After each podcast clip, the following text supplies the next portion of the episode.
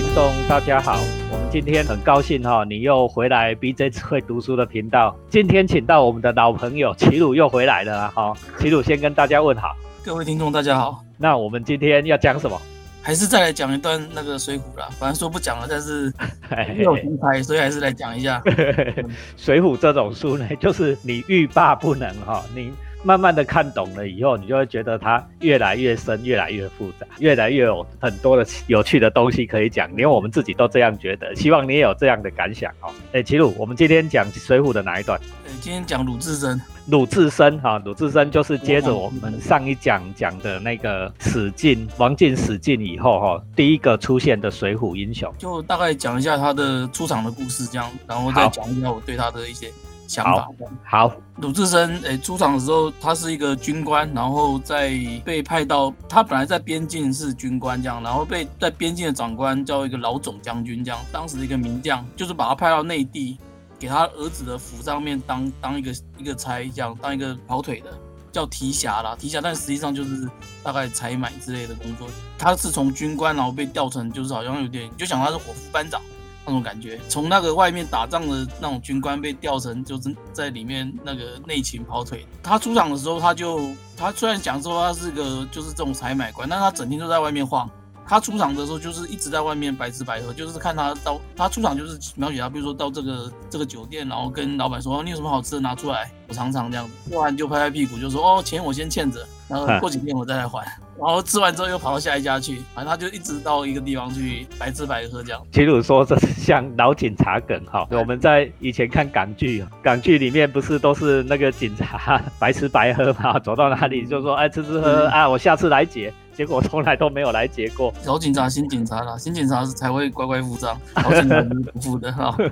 他就是白吃白喝啦。然后可是想说，还算还算，虽然就是好像这一点不太好，但还算合理，因为他他就是采买嘛，想说人家大官府的采买，所以大概一般的小吃店然后什么的做生意的人，大概也不想得罪他，因为。他有可能会代表官府跟你买买东西嘛，等于说就是有点请他吃东西，然后就是打打关系嘛，这样子算是这样的一个一个一个角色啦。那日子其实看起来是过得不错啦，逍遥就是反正就整天白日白日在外面晃嘛。我当我跟大家分享一下，我当兵的时候哈，也哎很多人当兵的时候都会轮值去采买，都会去那个复工站，每天早上都要很早，我记得好像都是一起床五点六点左右都去复工站，因为你如果太晚去了，副食品供应站呐，如果太晚去的时候，有一些。好的食材都被买光了啊！你那是轮到那个做伙食官哈，就是负责采买的哦，真的还还蛮不错的哈，都是花部队的钱嘛。啊，有时候那个复工站的老板哎，就会说啊，这里多给你一点什么，多给你一点零食，他多给你一点什么，就有点像这种那种鲁智深这种角色啦。虽然鲁智深也是军官呐，哦，也是军官，但是其实呢，他。并不能算是太高阶的军官啦，就是打杂跑腿啦。提辖只不过是好听的名字。他为什么会就讲到说在下为什么会会犯罪？反正就是他怎么样子，就是慢慢的变成一个罪犯。嗯，那就讲说他有有一次就是在客栈里，然后白吃白喝的时候，就听到说什么附近有人在哭，就打扰他的酒兴，这样他就问那个。把小二叫来说，为什么有有人在吵吵闹闹啊，在哭什么这样子？然后就小二就就说，这边是一一对妇女啊，就他们是一个卖艺的妇女这样子。那鲁智深就叫叫他把这两个妇女请过来，然后就就问他说，你干嘛在这边哭？这样就是好好的声音。卖玉女就带着眼泪这样子，泪汪汪，然后就跟他讲说，他被一个肉贩叫。外号叫郑关西，肉贩就是美迪吧，哎呀，就是屠夫啦，哈，就是杀猪卖猪肉的，哈，肉贩，然后他叫做郑关西，外号叫镇关西，然后把他强娶回去，带回去当小妾，这样当小妾的时候，他给那个他父亲一个一张契约啦，意思就是说，在契约上面有写说，我花三千两买你的女儿当当小妾这样，然后可是娶回去好像没多久，两三个月吧，这个卖艺女就被赶出来，就说因为好像是那个大老婆。吃醋不容他这样子，他就他就被赶出来了。赶出来之后呢，这个屠夫居然去跟他父亲讲说，就等于退货了，退货，然后你三千两要还我。可是这个很坏，是第一，你根本就是已经就讲难听，讲就把人家用完了嘛，退货用完才退货，然后退货就算了，而且他三千两其实从头到尾根本没有给人家，就是白嫖了哈。大家要知道啊，就是说这种古时候卖艺哦，应该常常会听说所谓卖艺不卖身，那代表有的就是卖艺又卖身。白天里哈在酒店里面哈就是唱曲给人家听，但是晚上呢就是做风尘女郎啊，做妓女。简单的来讲是这样。看起来哈，现在鲁智深遇到的这一个，其实应该也算是苦命人呐，哈，烟花女呐，哈，烟花女，苦命的烟花女。但遇到这家伙，就遇到这个肉贩屠夫郑关西哈，说要给人家三千两，把人家女儿拿回去白嫖，白嫖了以后呢，退货不打紧，还说要跟人家讨钱。所以这时候鲁智深听了就很生气。当场就帮他说那个，那你就跑啊，你留在这边干嘛？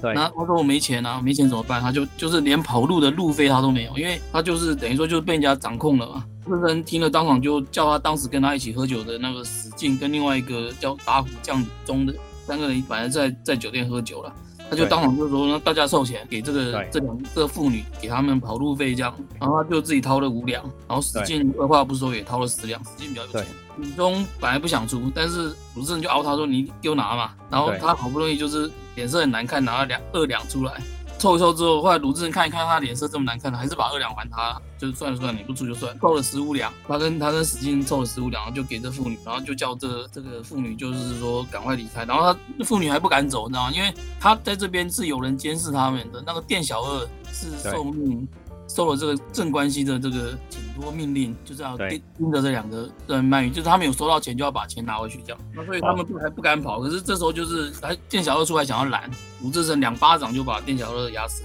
那个打落两下。这一段哈《水浒传》里面的描写非常有趣啊，这也是如果大家要写作文里面要学会的一个技巧，这个叫做步步高啊，这一招叫步步高。你看哦。这两个妇女欠了郑关西的钱，但是郑关西其实三千两根本没哦，没给这对妇女哈，反而还还叫他们要再吐三千两出来。可恶的是可恶这样，鲁智深呢听了这个哦，实在太不合理了哦，他当场。新认识的两个那个兄弟，一个是史进，一个是打虎将李忠。哦，史进我们在之前介绍过了，他本来就是富二代，他只是把庄园烧掉了，啊，身上有很多钱，遇到了鲁达，史进二话不说就拿十两出来。从这里的描写，我们就知道史进是一个很干脆的人。然后我身上有嘛，对不对？现在朋友新认识的鲁智深说要十两，十两就十两，没话讲哦，十两。一块大银就出来了。那有趣的是哈，同一个时间才刚刚认识的打虎将李忠，他是街头卖艺。打虎将李忠他是街头卖艺的。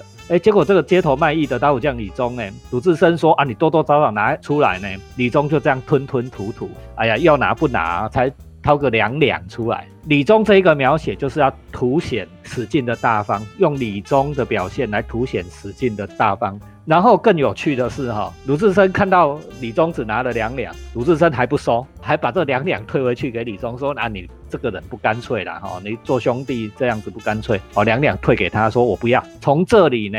来反过来描写鲁智深的洒脱。但是很有趣的是，哦，你看鲁智深自己也只有五两，他身上也只有五两，他五两全部都拿出来了。这总共十五两，这对父女哈，叫他们赶快走路。书里面很多这种就跟钱啊或什么的细节，其实都可以有很多的东西可以可以去想。这样，接下来就是他就继续坐在这个，就妇女被他就是送走之后呢，他就坐在那个店里面，然后坐两个时辰，就是盯着那个店小二，叫他不要去报信。因为店小二就是那镇关西那边的人嘛，到了傍晚他他才出门，就是两个小两个时辰啦，就是这妇女应该也走远了，然后他就出去，之后就去找那个镇关西，跟他讲说那个我我要跟你买猪肉，他前脚刚到，那后脚那店小二其实也跑来了。要来通报那个镇关西，说他终于跑。了，但是店小二远远看到鲁达在那边，因为鲁达刚刚两巴掌就给他牙齿打，两颗，所以他就不敢靠近，所以鲁达就直接就来找镇关西，然后就跟他讲说，他是采买嘛，他说我要剁那个十斤的那个瘦肉，你给我剁，要剁细一点哦，就是要剁成绞肉这样，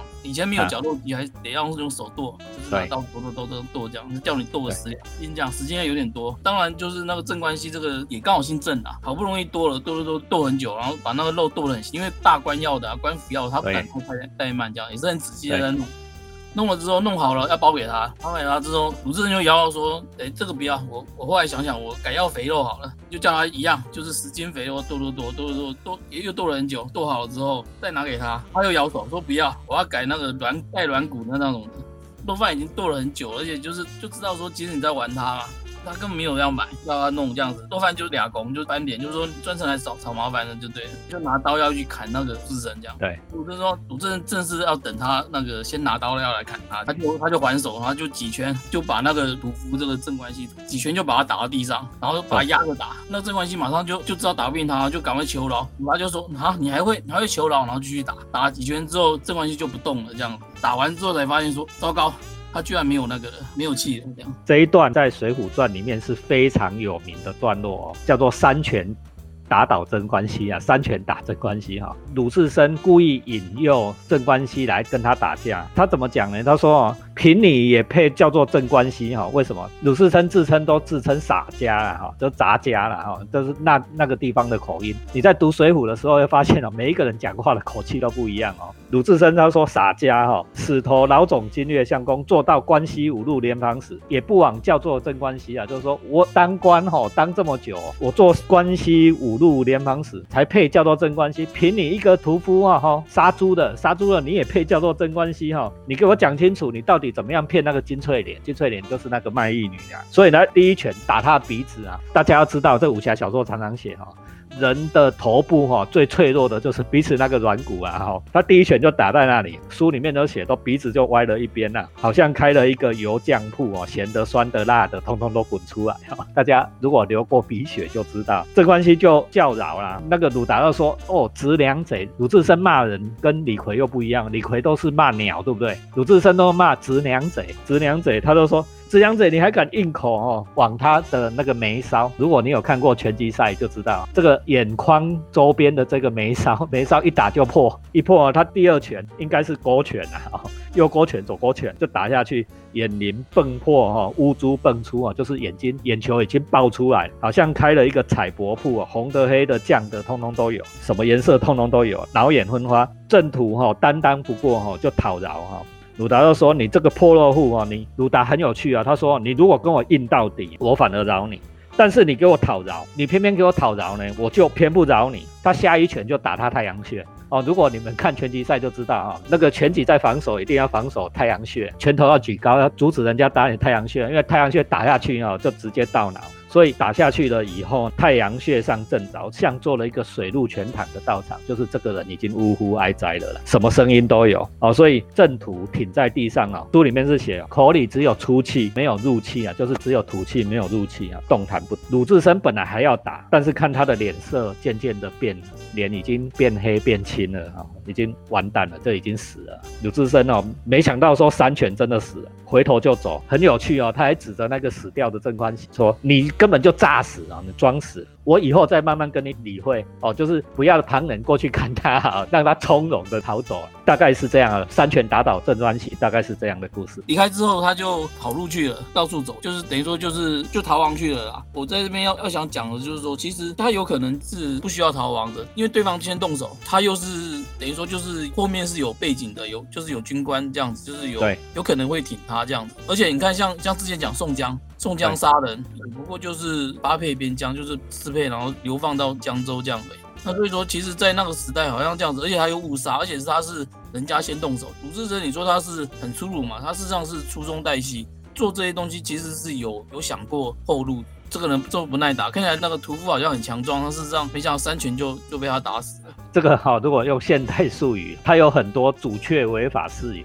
哦，还可以，还有那种正当防卫啊，因为别人先动手。在这里顺便跟大家推荐哦，最近 Netflix 有一个韩剧很好看哦，叫做《Law School》，就讲到正当防卫啊，正当防卫、主却违法都会教大家。其实鲁达他打死这个人哦，他不会重罪。如果依照当时的那种法律来讲，因为他是被打才还手嘛，然后呢又有又有理由，就是说他是为金翠莲服。妇女哈出气等等，看人家不过，其实也不会怎么样啊，顶多也就是抓到了以后，抓到了以后，就像那个后来的林冲这样流放，顶多是这样，也不至于死。但是鲁智深就不管了啦，反正东西收一收，马上就走，马上就逃。这里我想要就稍微停下来，先先把故事停下来，先讲讲一个我我看到这边的感想啊。对其实我我对这个正途这个这个事情是非常的，我看的时候是非常生气的啊，因为它让我联想到说，其实就是现在这个时代还是有很多这样的状况啊。其实这个卖艺妇女，其实让我直接联想就是，她其实就比较接近像是外地人，就是说有可能就像外劳，不一定外劳，像很多像我们像我北漂嘛，就是我是那个苗栗人嘛，乡下人，然后到这边工作，可是到这边工作其实无依无靠，也是一个人啊，比外劳高等一点呐、但是其实你出事了，没有人会罩你的这种人。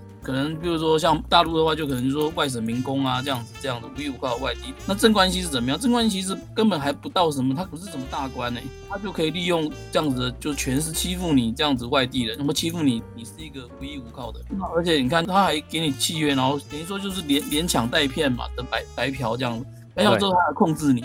让你去做事，做事之后还以前看过一些新闻说什么有有些人呃把外劳请来之后呢，他本来是叫你要去当看护的，可是把你带去工厂做工，做工之后你你可能犯了做了什么错啦，扣你钱，扣你钱之后还叫你赔，然后一直到台湾现在的这个时代，还是有很多这样子的。所以说，就是《水浒传》，就是看的时候，就是会，就是会生气，就是他，尤其特别是你有时候你对现实有一些的知道一些事情，然后联想之后，你就会觉得说啊，人人性有时候就是就是这样子很可悲。就用《水浒传》的术语，就是让人家气到你的须发倒竖哈，你的胡子啊和头发都会倒竖起来哈，就血液逆流的这种生气啊。你给他想那个。已经是底层最弱势，弱势的人欺负比他更弱势。你看镇关西不是什么大角色，镇关西只是屠夫。你去市场里面看到的这个屠夫杀猪的，弱势的人欺负比他更弱势的人，不是官府欺负人，而是弱势的人欺负比他更弱势的，欺负那个外来的外省移工、北漂的、外劳的这种，你做得下去？这种事啊，在台湾真的少不了啊。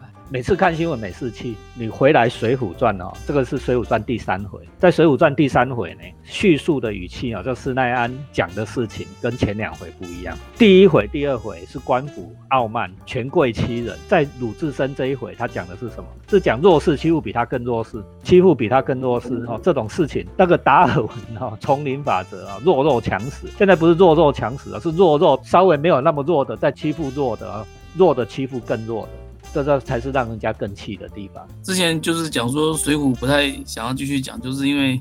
有时候就是一直看这个原著，就就是有时候看着真的火气就会上来，然后就血压就一直高，然后现现在觉得说身体也不太好，这样一直一直看书，血压一直高，会越看越生气。你看不懂的时候，只会觉得说啊，三拳打镇关西，哎，写得很棒啊。看不懂就是从表面在讲，哎，鲁智深为人出气啊、哦。很侠义，很潇洒，但是你越看就是人在这样的处境里面，《水浒》里面写的是人在怎样的处境里面会做出怎么样的行为，这不就是我们当今世界的写照吗？啊，这生气的讲那么多不好啦，讲一些比较开心的，有没有开心的？有有，就是鲁智深，我还是想说跟李逵一样，就是我们把他稍微抛弃对原著这么忠实的解读，我们给他一个稍微比较粉红色的解读，就是我认为说，其实鲁智深这一段的故事，其实可以把它想成是一个比较，就是他事事实上是一个呃很很纯情的爱情故事啊，我是可以。哦我想来这样子去解读它，这样我觉得鲁智深应该是一见钟情的爱上金翠莲。为什么？因为其实原著里面对这个，诶、水浒传》其实不太多，几乎没有心理描述啦，就是完全是用靠动作去写的。那个心理的部分就是完全就是就是个人剪掉。我是觉得说，假如说鲁智深爱金翠莲这件事情，对我来，我觉得是可以解读得通的。为什么？就比如说刚刚像刚刚讲的，就是像毕竟有念了一下他他打镇关西的一个细节嘛，他事实上是讲说你不配叫镇关西，我才配。那一方面当然是可以解读说是他是军官，他其实他做到某个程度，他才是值得叫做镇关西。但是某种程度是说，他打他事实上不用讲这个，他可以直接讲说，我就是要为金翠莲讨公道啊，他不用去执着在这个镇关西这个名号上面，他会提这个。我觉得啦，我自己心里的想象，你可以想说，一定就是他想要去证明说，他把自己拿起来跟那个正途两个人做比较嘛。他为什么要去跟一个肉贩做比较呢？他是个军官，他跟肉贩有什么好比的？那他为什么会这样比？是因为他把对方当成情敌，他才会这样子，潜意识里面把他当成情敌，他才会这样讲说：哦，你凭什么？我才是叫正关系啊！而且他当他这样想的时候，事实上某种程度就是已经把自己套成爱情关系里面的的角色了，这样子，所以他才会利用这个名头去讲说：哦，原来去跟情敌比嘛，有点这样子的意思。对，这是第一个。第二个就是说，当然我觉得他会兴起这样的想法，有时候他会喜欢上那个这个郑翠莲，一方面也是觉得说，他其实虽然说他是个军官，可是是让你想，他就是他本来是边疆的时候他是军官，可是他他调回来之后，他根本就只是一个跑腿的采买这样，他实际上是混的不太好的，可以这样讲。对，所以说他其实并不是真正他心目中他想要成功立业的那个事情，他实际上是一个比较失败者的角色。对，金翠莲就又吻合了他某种的。的想象就是，比如说，就是连正途这样子一个一个肉贩而已，他都可以把他娶来当小妾，那他自己是不是他比正途好啊？他怎么样你都还是比他好啊？他是不是也有机会？是不是有机会能够至少也可以娶到金翠莲？就是我觉得他潜意识里面其实已经有有这样的想法了。接下来第二点就是，比如说刚刚讲说他打死了之后就跑路嘛，刚刚讲说他有可能可以不用跑的，因为其实他已经布好局了，就是他可能是义愤杀人，而且就是人家先动手的。可是他为什么要跑？我觉得他跑了，干脆就是。他根本心就已经不在这里了，他根本也不想。已经跟着金翠莲走了，不要忘记啊，金翠莲已经先走了哈，先跟爸爸先走了，所以鲁智深失手，老实讲是失手，失手打死镇关西以后，一点想要留下来的念头都没有，包袱卷一卷，跟着。心仪的对象就走了啦。刚才齐鲁讲的这个哈，其实我听了也很有感受了哈。我们每个人心里都一样，都有一个受伤的少年。我们少年的时代哈，就像鲁智深哦，少年的时代都觉得我们自己可以飞黄腾达，可以成就一番功业，对不对？然后在江湖混了以后，经过了一番世事以后啊，就发现我真的也没成了什么大事，也没成什么大事，就是没有做成什么。然后到了遇到。淬炼了以后，哦，这是我们想象的，就像那个《大亨小传》里面写的那个费兹杰洛写的那个我们恋慕的对象哦，那么咫尺哦，垂手可得哈，结果没想到他比我一个比我更不如的人所玷污了。那这时候的气哈，已经是多重的气哦，不只是为了金穗莲出气哦，还是自己受到的屈辱，一股气呢，全部通通都发在镇关西身上，所以下手才会那么重，三拳打死一个人，下手才会那么重。这个齐鲁的这个粉红色的解释其实是说得通的，在粉红色的里面呢，我们也看到了一个受伤的受伤受伤的少年，是吗？那我们今天这一讲就讲受伤的少年鲁智深哈，三拳打死镇关西，时间也差不多了哈。大家如果对鲁智深有兴趣的话，鲁智深后面还有很多故事哈，我们留到后面的集数再来讲啊。如果你喜欢 BJ 只会读书频道。怎么样？要按赞、分享、留言、开启小铃铛。有读者问说：“啊，那个 podcast 又没有开开启小铃铛，也没有什么什么暗赞，对不对？”啊，我的意思就是说，你按要关心呐，哈，呃，就是关注，持续关注这个频道，持续收听，也希望你把它分享更多的人，尤其是小朋友哦，年轻人，国文课本没有教的，在这里齐鲁叔叔都教你，好不好？那我们就谢谢齐鲁，谢谢各位听众。